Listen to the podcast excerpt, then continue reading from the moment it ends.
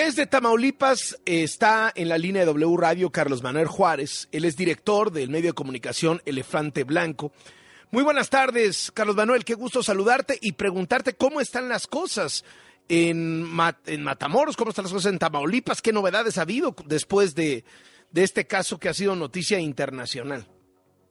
Hola Carlos, buena tarde. Pues de entrada, esta mañana llegaron 300 militares más a Matamoros, eh, entre soldados que son 200 y 100 guardias nacionales, para llegar a frenar, a atender este llamado que hizo ayer el, embajador Ken Salazar de combatir al cártel del Golfo, quien es quien tiene una preponderancia en esta parte del territorio de Tamaulipas, de Matamoros y la frontera.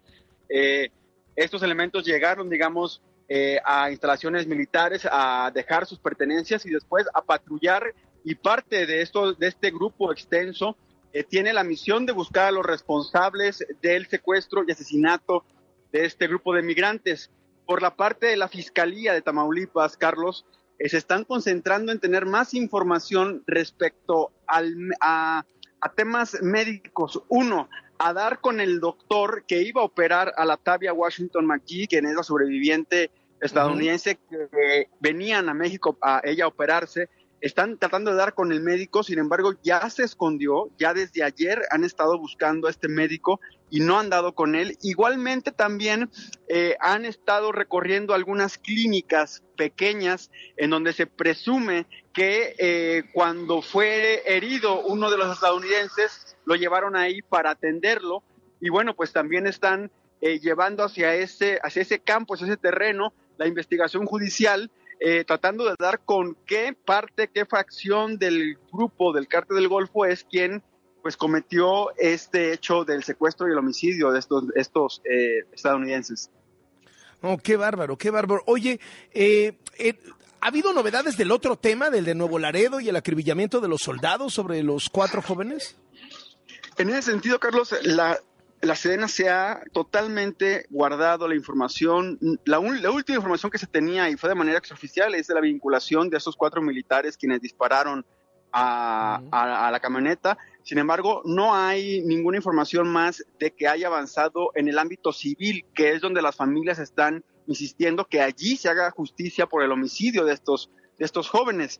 Eh, eh, también importante comentarte que hace una, una hora el gobernador de Tamaulipas, quien ya tenía una agenda, Américo Villarreal, para venir a Matamoros, eh, bueno, pues dio una entrevista en donde menciona tres puntos que son creo que relevantes. Una es, dice que sí, reconoce que hay un estigma sobre Tamaulipas, eh, que es un, terreno, un, territorio violento y controlado por el crimen organizado. Menciona que, que, bueno, se tiene que reconocer que hay una, que la estadística, dice él, no apunta a que es un territorio sin eh, control del Estado y también ya dice que está buscando una llamada con el gobernador de Texas, Greg Abbott, para entablar una comunicación. Esto, pues, en el sentido de que Texas está haciendo, pues, eh, varios pronunciamientos muy fuertes eh, sobre la militarización de la frontera con Tamaulipas. Veremos eh, si se da este encuentro. Hay que poner aquí en relieve que Greg Abbott es muy cercano al exgobernador Francisco García Cabeza de Vaca y pues eh, es lo que había, había de, un, de una manera pues entrampado esta reunión entre el nuevo gobernador de Tamaulipas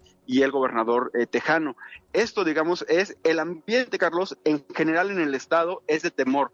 Eh, Tamaulipas, digamos, con, con el gobierno de García Cabeza de Vaca había tenido una estabilidad, digamos, en temas de seguridad, con siempre con los fuegos, digamos, más encendidos en Nuevo Laredo, Reynosa, la frontera chica, Miguel Alemán, Ciudad Mier, eh, Camargo, Guerrero, eh, también Matamoros. Eh, pero bueno, ahora la ciudad, lo que la, lo que la ciudadanía, lo que la población piensa es que si hay una intervención más importante de militar y hay una presión mucho más fuerte del gobierno de Estados Unidos contra México para que intervenga en Tamaulipas y sobre todo contra el cártel del Golfo, pues esta tranquilidad pudiera convertirse en una desestabilidad muy fuerte porque en varios territorios de Tamaulipas hay presencia de este grupo delincuencial.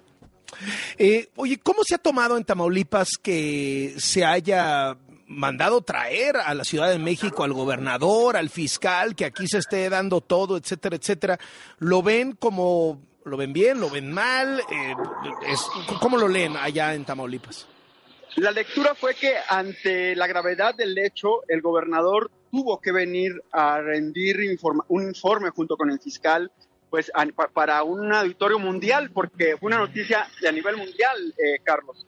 Y lo que también ahora se está mencionando es pues la, la, el cuestionamiento que hay sobre el fiscal Irving Barrios Mojica, que es un fiscal, digamos, que lo colocó, lo, es un fiscal que llegó con el gobierno de cabeza de vaca, y desde hoy en la mañanera vimos este, esta pregunta que le hicieron al presidente sobre el caso de Pedro Martínez, el Mijis, en donde el fiscal eh, lo, están acusando de encubrir que fue un asesinato en lugar de un suicidio, un accidente. Entonces, eh, ahora la conversación se está yendo hacia si la fiscalía va a ser eh, pues competente, va a ser capaz de darle esta exigencia de, de justicia que pidió el gobierno de Estados Unidos también.